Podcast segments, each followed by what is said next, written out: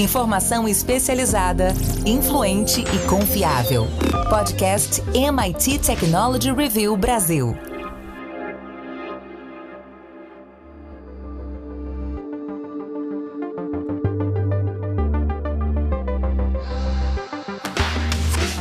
Olá, eu sou André Miceli e esse é mais um podcast da MIT Technology Review Brasil. Hoje eu, Rafael Coimbra e Carlos Aros vamos falar sobre a guerra cibernética.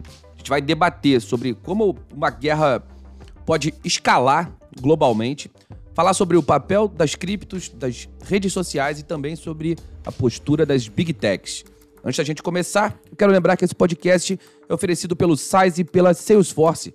Também quero te convidar a conhecer o Innovative Workplaces o selo que a MIT Technology Review vai dar para as empresas mais inovadoras do Brasil. Vai lá em www.mittechreview.com.br/iw para saber mais.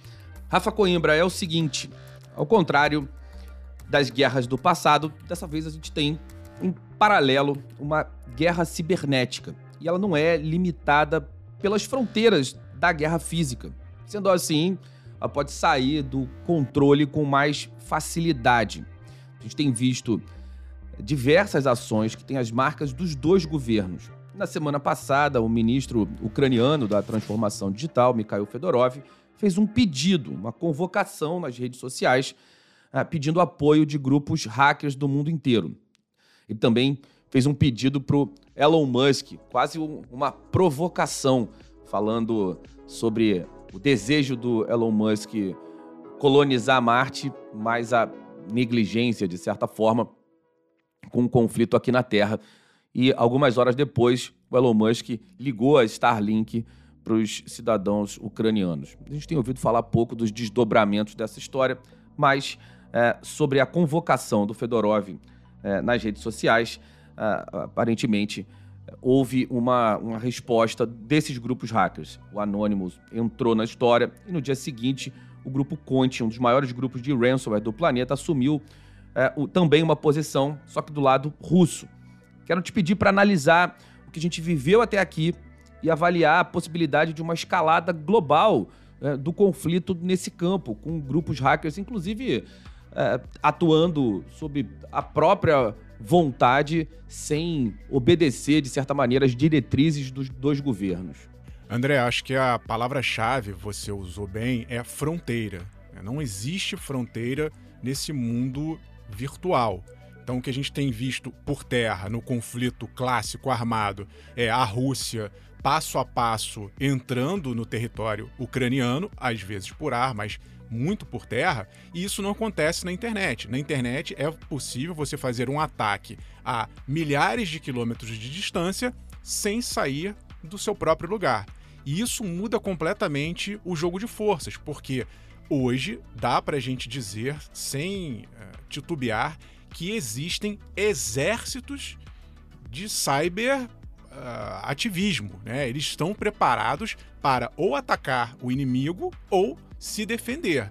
E aí entra uma questão que o nosso mundo hoje está extremamente digitalizado. Não estou dizendo só na vida do cidadão comum que tem ali a sua internet no, no smartphone ou em casa. Estou dizendo de todas as instituições governamentais por onde passam os dados dos cidadãos. Estou falando aí de uma grande parte do mundo. Obviamente, existem países que não chegaram nesse ponto, mas parte do mundo é, desenvolvido os dados estão centralizados em instituições governamentais, os bancos são, hoje, quase todos os maiores do mundo, digitalizados.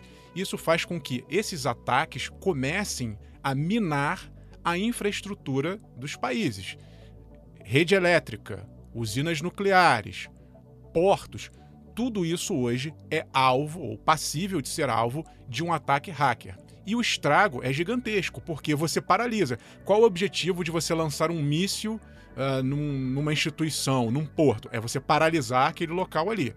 Você consegue fazer hoje isso sem arma, apenas com ataque hacker. É difícil? É difícil, não é uma coisa tão simples. Mas uma vez que, que se obtém esse objetivo, o estrago é tão grande, ou às vezes maior, do que, por exemplo, um ataque de mísseis. E o segundo efeito importante é o psicológico. A gente não pode desconsiderar isso, porque numa, no momento em que você está ali em ambiente de guerra, para pegar o exemplo ali da, da Rússia e Ucrânia, em que o cidadão quer tirar um dinheiro do banco, ele vê que o banco saiu do ar, que de repente a eletricidade foi cortada, ele não sabe por quê isso gera uma angústia, uma, uma desestabilização no país, que é um outro grande objetivo de guerra. Então, nós veremos cada vez mais isso, e esses conflitos, como você também bem ressaltou, eles podem uh, se espalhar. A gente está vendo hoje esse, essa guerra bem localizada, Rússia, Ucrânia, os países ali da Europa, o, o entorno do, do, do conflito. Mas, eventualmente, um ataque hacker pode atingir os Estados Unidos, né, do outro lado do mundo. Então, essa guerra ela ganha novos contornos e ela tende a ser cada vez mais digitalizada e poderosa. E é justamente sobre esses contornos que eu quero falar com o Aros. Ah, se a gente olhar para 2017, é, seguindo essa linha que o Rafa acabou de trazer, o NotPetya ele infectou praticamente toda a rede de computadores de empresas e governos que faziam qualquer tipo de interface com o governo ucraniano. Uma cadeia inteira foi infectada a partir dos sistemas ucranianos, no que é considerado por muitos analistas o ataque hacker mais caro da história, 10 bilhões de dólares de prejuízo, segundo algumas fontes. Uh, ainda que não haja uma escalada global com a entrada de diversos grupos, como eu levantei a hipótese na minha pergunta para o Rafa, como você avalia essa possibilidade de contaminação e qual o, o risco dessa contaminação para as nossas empresas e para o nosso governo? A gente nunca pode é, desconsiderar o fato de que no ambiente digital nós estamos interligados e as distâncias são cada vez menores é? porque a gente compartilha, a gente transaciona informações o tempo todo com todo mundo. Empresas do Brasil acessam empresas na China, que se conectam com empresas na Alemanha e o mundo todo está conectado. E é justamente esse volume de transações, de conexões, de interfaces que a gente tem hoje que potencializa ah, o ataque cibernético, os efeitos colaterais de um ataque cibernético como esse. A gente tem visto as autoridades, não só ah, agora nesse caso ucranianas e também uh, russas, se manifestarem, e a gente sabe que de ponto a ponto há alvos russos que são de interesse do, do governo ucraniano e há alvos ucranianos que são de interesse do governo russo, mas tudo aquilo que está no entorno é um alvo potencial. A gente sabe que hoje, antes de uma bala, de um míssil, de qualquer armamento ser disparado, há um monitoramento e há uma campanha cibernética acontecendo uh, silenciosamente, cujas, cujos efeitos a gente só consegue descobrir quando eles extrapolam esse ambiente digital, quando uma infraestrutura física é comprometida ou qualquer coisa uh, do gênero.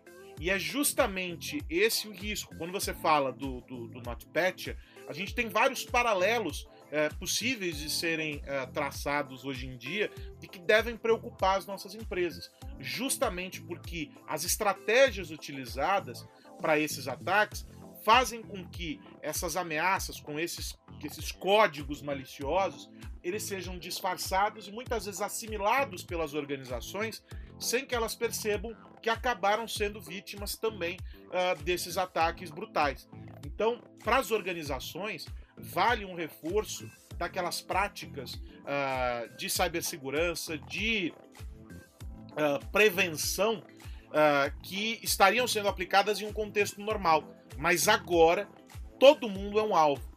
Porque, mesmo no caso do, do, do, do embate entre Rússia e Ucrânia, os países que se posicionam favoravelmente à Ucrânia contra a Rússia passam também a ser alvos. Né? Os Estados Unidos é, já vem emitindo alertas há bastante tempo e fazendo esses monitoramentos há bastante tempo, é, observando que essa, essa, essa tensão no ambiente cibernético está aumentando.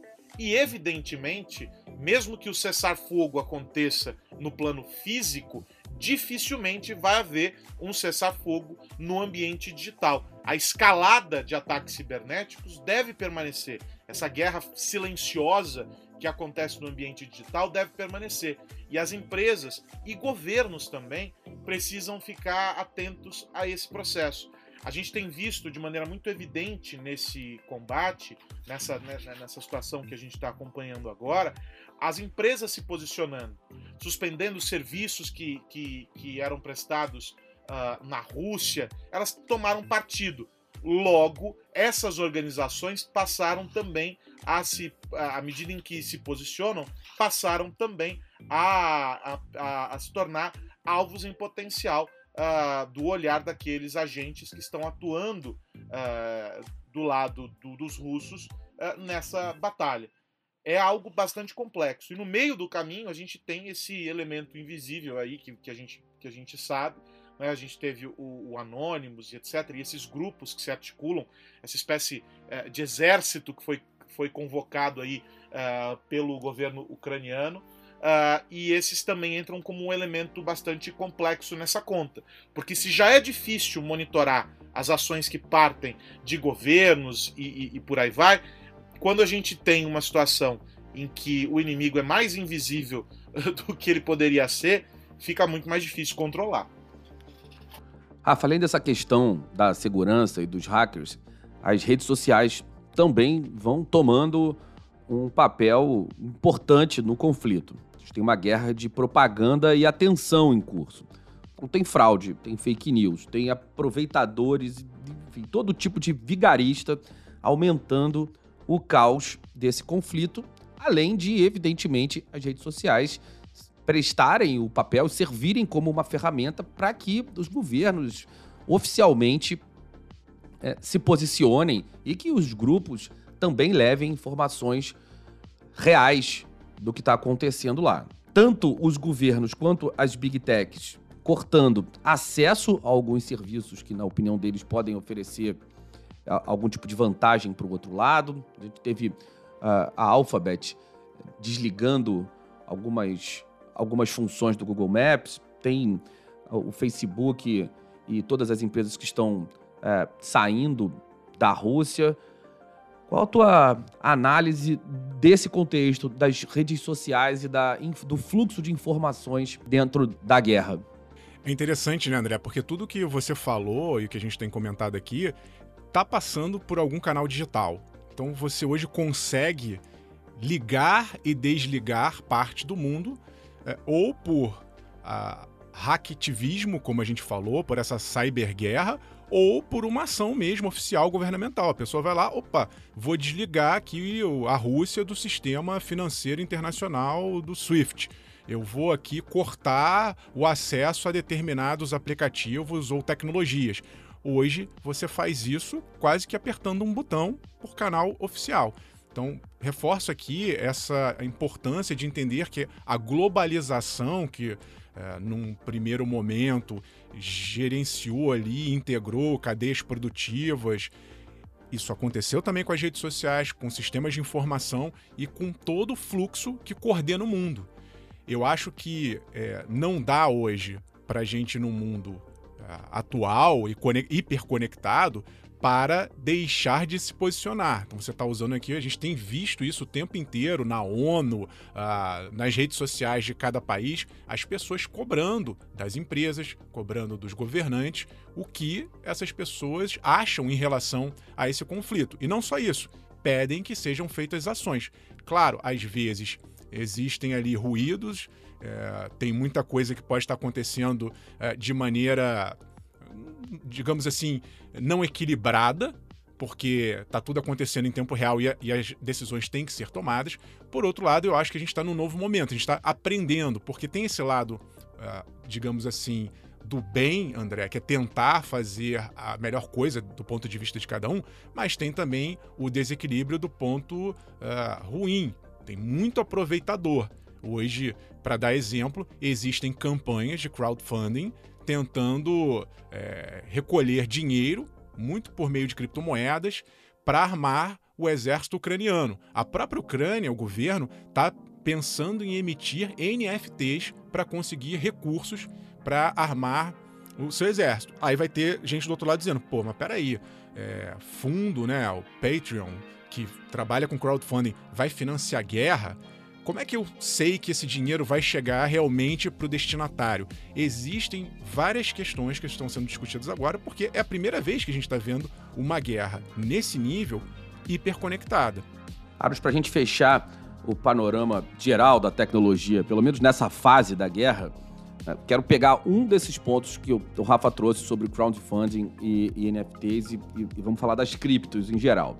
Tanto governo quanto cidadãos ucranianos e russos estão recorrendo às criptomoedas para driblar sanções, proteger o patrimônio e até mesmo essas campanhas que o Rafa mencionou, as campanhas de crowdfunding para financiar diversos tipos de ação. Qual vai ser o papel dos criptoativos nesse contexto? André, a gente vive um tempo bastante curioso, não é? Que se de algum modo a gente tem uma fuga para os criptoativos quando há algum tipo de variação dentro do, do, do mercado regular, as pessoas acabam fugindo para lá e tem valorização. Do outro lado, quando eu tenho uma, um outro cenário, as coisas é, acabam desvalorizando. Nesse caso também é um, uma estratégia é, que caminha em paralelo, caminha lateralmente a tudo isso. Os ucranianos têm feito uh, crowdfundings, eu até estava brincando com o Rafa antes da gente uh, começar, quanto, quantos pedidos de, de doação para o crowdfunding ele já tinha recebido. O Rafa, que é o nosso, o nosso hacker infiltrado aqui no grupo, é, e, e, a gente estava chamando atenção para esse fenômeno, como é tudo muito é, como é tudo muito novo dentro desse, desse processo. As criptomoedas ocupam um espaço interessante, ainda que dentro de um, de um contexto de bastante desconfiança do mundo uh, de maneira geral.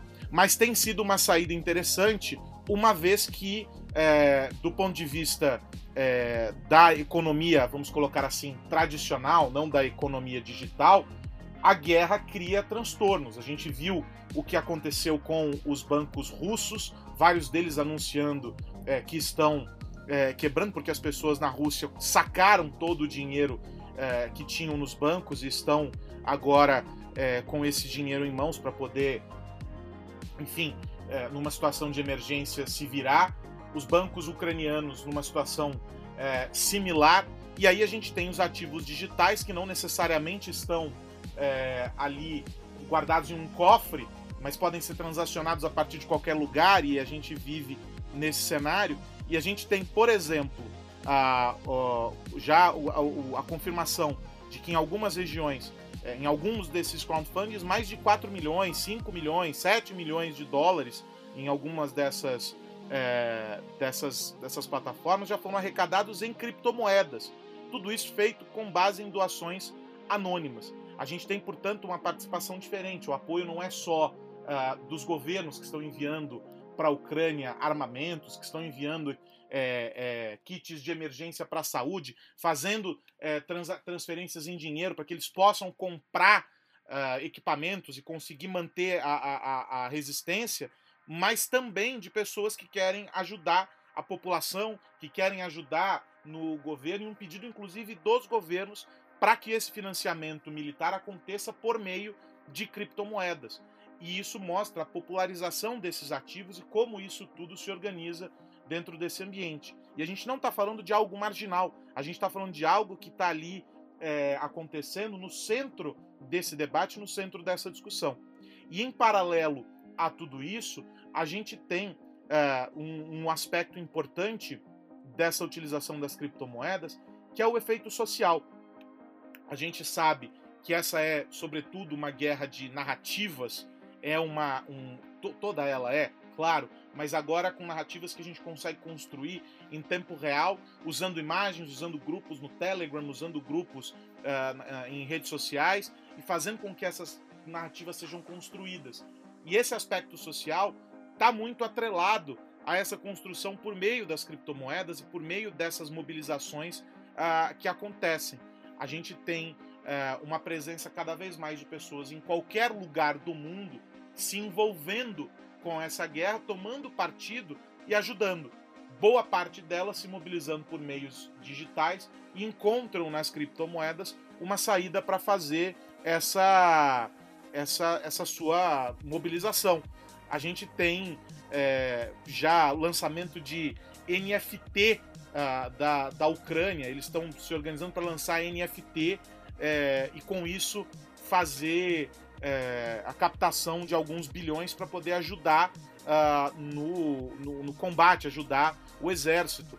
O, eu não vou arriscar dizer o nome dele, mas é o ministro da transformação digital da Ucrânia, tem muito mais consoantes do que eu consigo pronunciar no nome dele, mas ele disse num tweet é, por esses dias que os NFTs vão ser anunciados e para ajudar as forças armadas.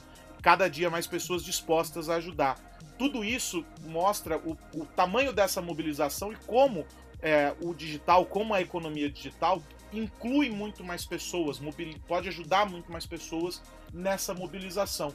Não é só mais a ajuda que se faz fisicamente. Estou indo lá para ajudar os doentes, estou indo lá para acolher pessoas, não.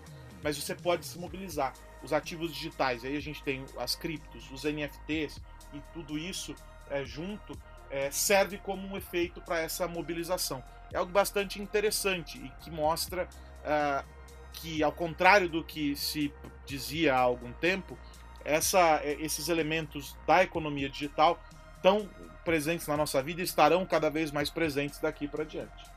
Bom, a gente falou de guerra e riscos, e isso me faz lembrar que está na hora de chamar o nosso momento de segurança digital oferecido pela Embratel.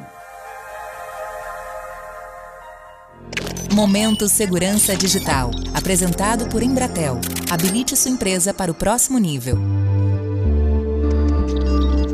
Momento segurança digital no ar aqui no podcast da MIT Technology Review Brasil. Esse meu bate-bola com o Mário Rachid, diretor de soluções da Embratel. E é interessante a gente trazer o tema segurança sob a perspectiva do impacto para o negócio, porque muitas vezes o tomador de decisão fica pensando que a segurança ela é uma espécie de obstáculo, algo que vai fazer com que os processos fiquem mais lentos, que as equipes percam agilidade e pode de alguma maneira prejudicar lá na frente a produtividade e etc. Mas é exatamente o contrário, né, Rashid? Como é que a gente pensa a segurança de rede num ambiente extremamente complexo como esse que a gente vive hoje, em constante transformação, e a gente ainda garante que as equipes, todo mundo que precisa estar conectado, transacionando informações o tempo todo, num, pensando que cada vez mais as empresas usam esse processo de transparência e de uma troca rápida entre os times para ganhar agilidade, como é que a gente faz com que tudo isso aconteça e ainda garanta proteção no meio do caminho? Oi, Aros, sempre um prazer estar aqui falando com você. Cara, na verdade, esse é o grande dilema né, de todas as áreas de segurança e do negócio. Como você mantém a sua empresa segura sem prejudicar o andamento do negócio da companhia. Eu acho que esse tem que ser o mote sempre. Né? Não adianta ter uma empresa super segura que ninguém consegue trabalhar, nem adianta ter uma empresa onde todo mundo consegue trabalhar, mas que não tenha seguro, que não seja segura, porque porque você mais cedo ou mais tarde vai ter um problema que vai impactar o teu negócio. Né? Então é, é esse é o primeiro ponto. E achar essa, esse vamos dizer assim o, o ponto ideal é, é, é, o que você precisa o tempo todo. Existem, existem, você precisa no caso das redes efetivamente é, mapear quais são as redes que você realmente precisa ter para o negócio funcionar bem, para que ele ande de maneira como tem que andar. É, e a partir do momento que você mapeia isso, você precisa garantir que esses caminhos estão, entre aspas, né, limpos e que você possa ter um, uma conexão segura para a companhia.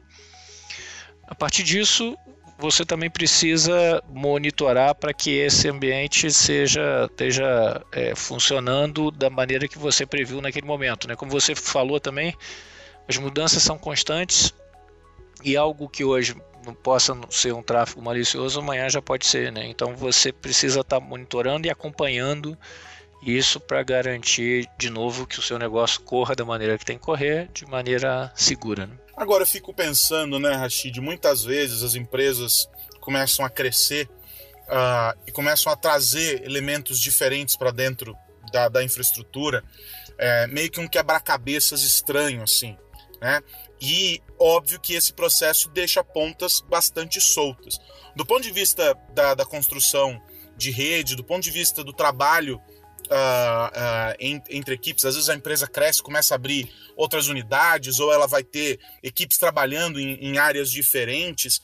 Surge um gargalo importante que muitas vezes se torna aquele famoso ninho, ninho de rato, né? Você não vai conseguir identificar onde estava o problema efetivamente. Crescer de maneira planejada, de maneira organizada dentro desse processo e atuando dentro dessa lógica de que a infraestrutura é garantidora uh, do sucesso do negócio, é a melhor alternativa, para não dizer que é a única, né? Sem dúvida. Na verdade, crescer o, o negócio é o que todos nós queremos, né? É, toda vez que você trabalha numa empresa, que você tem a sua empresa, o que você quer é crescer o negócio. Agora, o ponto central é exatamente o que você comentou, né? Você precisa crescer de maneira ordenada, precisa ter isso muito bem alinhado entre as áreas da, da companhia, e, e a gente acaba vendo muito, é, às vezes, por uma pressa, vamos chamar assim, por uma falta de prioridade de uma outra área, uma área tentando fazer as coisas só, sozinho, e a gente sabe que isso não dá certo, né? Então é, eu brinco aqui, né? Melhor você quebrar o pau internamente fazer direito do que fazer de qualquer jeito uma coisa que pode depois trazer um problema para você. E, é, e, e, é, e esse crescimento ordenado, organizado, traz isso, né? Porque aí você está todo mundo junto, em prol de um, mesmo objetivo que é crescer a companhia, fazendo tudo nos tempos que precisam ser feitos e garantindo a segurança que esse, que esse crescimento precisa, né? De novo, né? É, se hoje você deixar por algum motivo a, a, segurança de lado, em algum momento você vai se arrepender disso, né? Pode ser um pouco mais lá na frente, mas um dia a conta chega. Então é importante você fazer isso e fazer isso no início, como você mencionou, é a melhor forma de você fazer isso mais rápido e correto, né? E depois, usando o termo que você usou também, aquele ninja, rato lá, é difícil de você achar todos os caminhos que foram criados. Né? Olha só, você deu até um spoiler do nosso tema da semana que vem. Nós vamos falar sobre como as áreas se envolvem nesse processo de construção de redes seguras e por que isso é tão importante uh, ah, para o negócio. Rashid, semana que vem a gente se encontra então aqui no nosso Momento de Segurança Digital. Um abração. Um abraço, Carlos. Até semana que vem.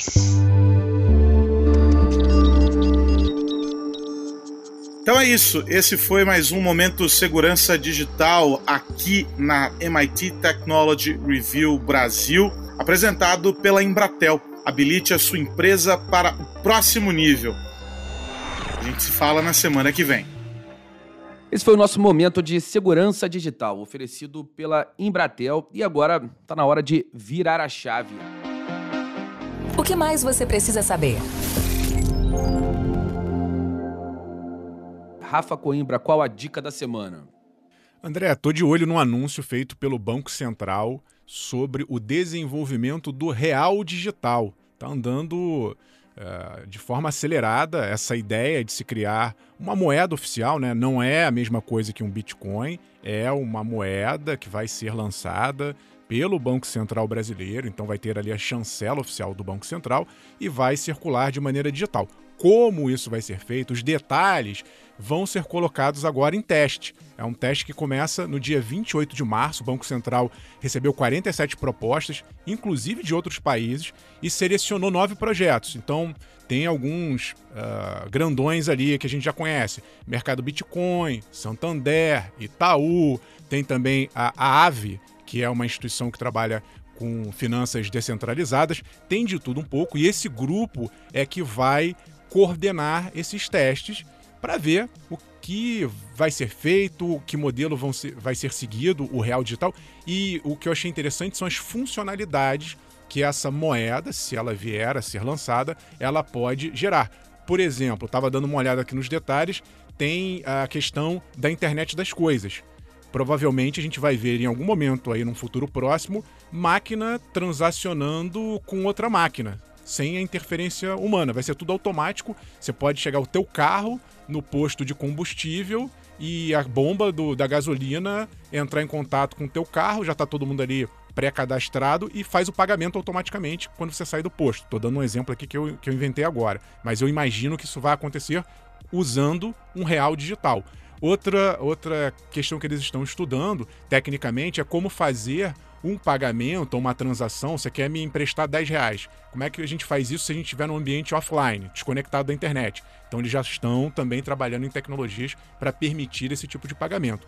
Tudo isso vai ser, como eu falei, é, vai começar esse teste agora no fim de março, dia 28, e vai durar até ali o fim de julho. Então a gente deve aí no meio do ano, na segunda metade do ano, entender para que caminho o Brasil vai seguir. De qualquer maneira, acho importante ressaltar que o Brasil está aí à frente é, com outros países num projeto interessantíssimo de criar o real digital. Carlos Aros, sua vez. Chamar atenção ainda no tópico guerra, chamar atenção para a atuação de algumas empresas dentro desse contexto. A gente citou algumas delas, mas um em especial chama sempre a nossa atenção, que é o Elon Musk ele nessa semana se manifestou é, a respeito do, da atuação da Starlink é, no conflito, porque os serviços de comunicação na, na Ucrânia estão foram severamente afetados pelo combate. Houve aí a desmobilização é, do, de serviço de internet e daí atendendo a um apelo, inclusive do ministro uh, da transformação digital lá da Ucrânia, a Starlink direcionou antenas, satélites para atender a Ucrânia e é o único sistema de comunicação que ainda funciona em algumas regiões da Ucrânia. O Elon Musk chamou a atenção nesse tweet que começa com um, um, um, um aviso importante, ele diz assim, um alerta importante de que é a probabilidade de que os satélites da Starlink sejam alvos uh, de um ataque russo é muito grande. Então ele pede cautela nesse processo. Eu não sei se a cautela na utilização vai diminuir ou não o tamanho do alvo, mas o, o fato é que é mais uma dessas situações que, a exemplo daquilo que a gente dizia sobre a mobilização por meio uh, das plataformas digitais e os cidadãos, as pessoas comuns se mobilizando, as empresas tomando partido nessa questão. O Elon Musk, é, sem dúvida nenhuma, adotou, ele, a empresa como um todo, adotou uma postura importante, preservando é, a, a, comunicação lá e, e, e, e, auxiliando nesse processo, e agora é, faz com que outras empresas acabem também se é, manifestando de maneira mais direta e, ou, ou, menos direta, mas se colocando ali como, é, como participantes nesse processo. E as redes sociais têm sido muito utilizadas para fazer esse chamamento. As autoridades ucranianas têm usado é, grupos no Telegram, como eu falei, é, grupos, é, é perfis no, no, Twitter e em outras redes sociais para fazer esse chamamento. Então, algumas empresas como a Honda é, e outras foram conclamadas a participar de um processo de é, investimento ou de fornecimento de infraestrutura para que é, a Ucrânia tivesse saída caso os ataques russos aos, às infraestruturas críticas do país é, fossem bem é, sucedidos. E algumas dessas empresas têm atendido o, o, esse apelo e de alguma maneira colaborado. Mas é curioso a gente perceber como, desta vez, é, mesmo aquelas empresas que não se beneficiam da guerra, ou seja, não fornecem veículos, não fornecem armamentos, não estão ali dentro desse aparato, elas hoje passam também a ser importantes dentro desse processo. A gente pode voltar na história, aqueles que gostam não é, da, da, dessa, da história das guerras e dos grandes conflitos, a gente pode voltar na história e encontrar vários episódios em que tecnologias foram desenvolvidas é, por causa da guerra ou incorporadas uh, durante o combate e muito bem sucedidas. E a gente talvez esteja vivendo um momento como esse, em que essa, esses cenários ficam bastante evidentes. Óbvio que o objetivo da Starlink não era se tornar uh, um braço de apoio para as telecomunicações uh, de um país uh, em guerra. Era um objetivo muito maior e ainda é um objetivo muito maior, mas serviu para tal. E agora a gente tem essas empresas se posicionando e fazendo parte ali do combate, num movimento uh, estranho, porque me parece que a guerra, pra, em alguns casos, ela só traz prejuízos para os negócios. Uh, e essas empresas estão se colocando ali como parte do processo, uh, assumindo os riscos todos que isso impõe. Não sei se o tweet do Elon Musk serve muito mais para avisar ao Putin que os satélites dele estão ali ou para de fato dizer que ele está fazendo algo e assumindo esse risco. De todo modo, é um, um, um, efeito curioso a participação dessas empresas. A gente citou algumas aqui e o Elon Musk sempre chama atenção. Eu sempre vejo uma, uma segunda intenção naquilo que ele propõe. Vamos tentar descobrir qual é essa agora com o envolvimento dele tomando partido da Ucrânia. Amigos, antes da gente ir, quero lembrar que esse podcast é um oferecimento do site e da Salesforce. Carlos Aros, até semana que vem. Até a semana que vem, André Missério. Um abraço para você, para o Rafa e para você que nos acompanha. Rafa Coimbra, grande abraço.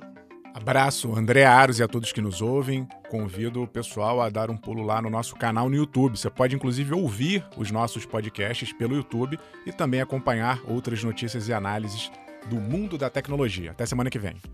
É isso, semana que vem tem mais. A gente se encontra por aqui para falar sobre tecnologia, negócios e sociedade. Grande abraço para todo mundo. Tchau, tchau. Você ouviu o podcast MIT Technology Review Brasil, apresentado por Tech Institute.